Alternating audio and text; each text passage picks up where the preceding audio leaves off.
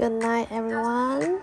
Um, so this episode, I'm gonna use um, English as my main communication methods, and the background music is mixing with house, um, a little bit chill, you know, like to relax. So previously I speak in Mandarin and both English, but this one I'm gonna try with my my English skill and let you guys have a have another kind of experience that when I speak in full English is like this.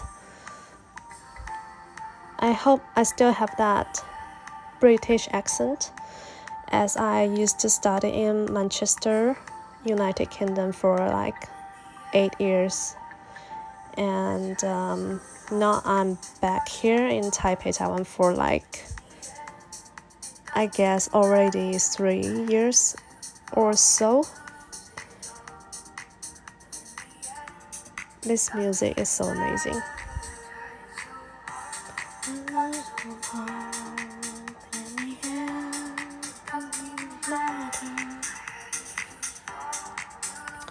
So you know, uh, the Amer American president election is counting down, right?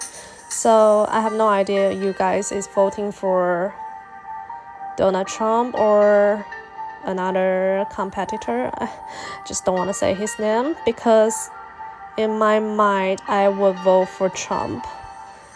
I know it sounds crazy, but I have to think for my country's safety goods and um, I know he's a madman, you know, like with the Black Lives Matter issues and all that kind of um, unequal kind of issues that he he didn't he didn't resolve.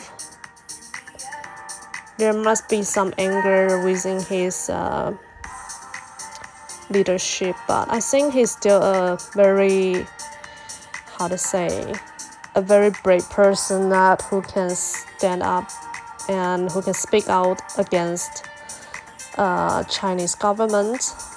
You know the conservative government. I think is very brave. So yeah, as mad as as it sounds, I will vote for Trump if I can vote. but now I'm just waiting to see the result and yeah listen to this music and sit back and relax.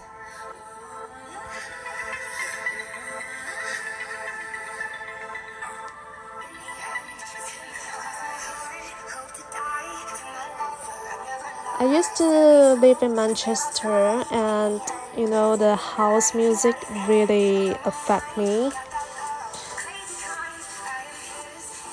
I used to go to club and dance all night long and get drunk when I studied my bachelor and master degree. And it was fun. I met my ex-boyfriend there in club. It was a very exciting experience, although my relationship ends as well.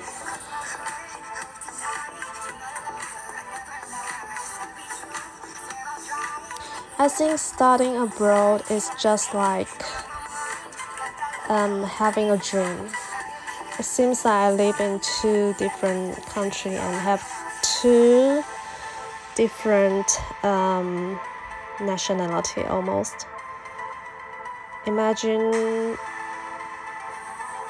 you know, like living Taiwan for eight years and in another kind of culture and um, environment for that long.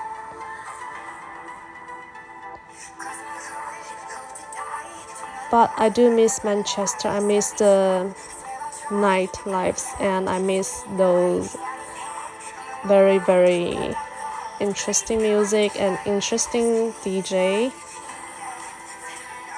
Miss those alcohol as well. I love to drink. So I hope you guys enjoy my my broken English to be honest cuz I I didn't plan to have this episode, but I hope you like it